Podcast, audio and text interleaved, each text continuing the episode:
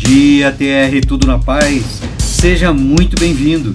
Eu sou o Valdemar Dias e esse é mais um podcast da nossa Tribo Resiliência.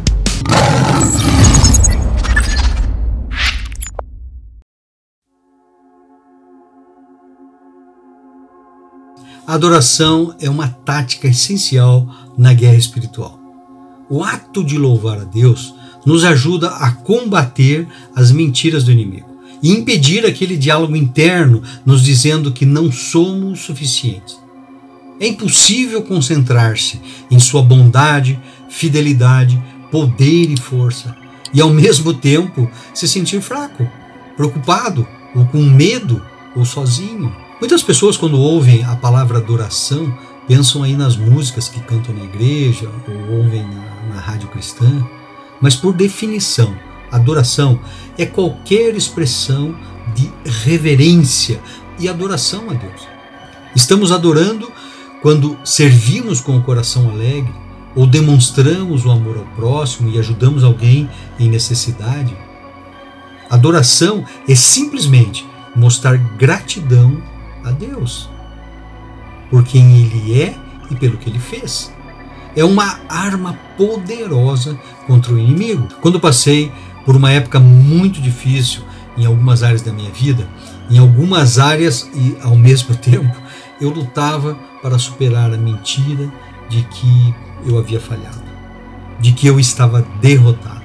Eu sabia que Satanás me queria com medo e focado naquilo que eu não tinha naquele momento. Mas eu me recusei a ceder.